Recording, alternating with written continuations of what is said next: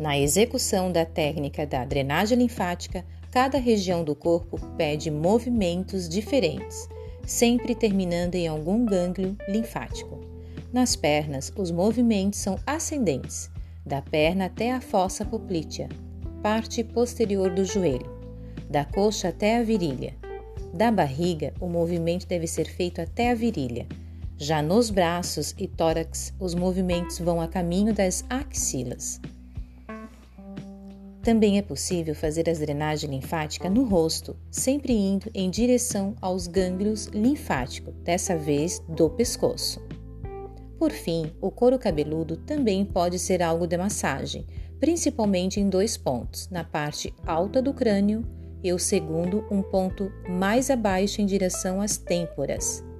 A drenagem linfática também pode estar sendo realizada por aparelho da endermologia, que possui mecanismo de vácuo e rolamento, mas é tão eficiente quanto o manual, uma vez que na última o profissional consegue inspecionar a área a ser massageada e trabalhar mais nas áreas mais necessitadas.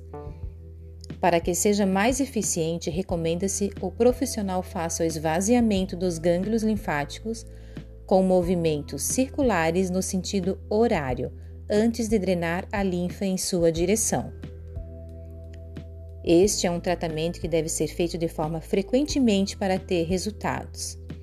Você mesma, às vezes, pode aprender algum movimento da drenagem linfática e estar fazendo em casa. Prefira fazer sempre com profissional, pode ser até a três vezes por semana.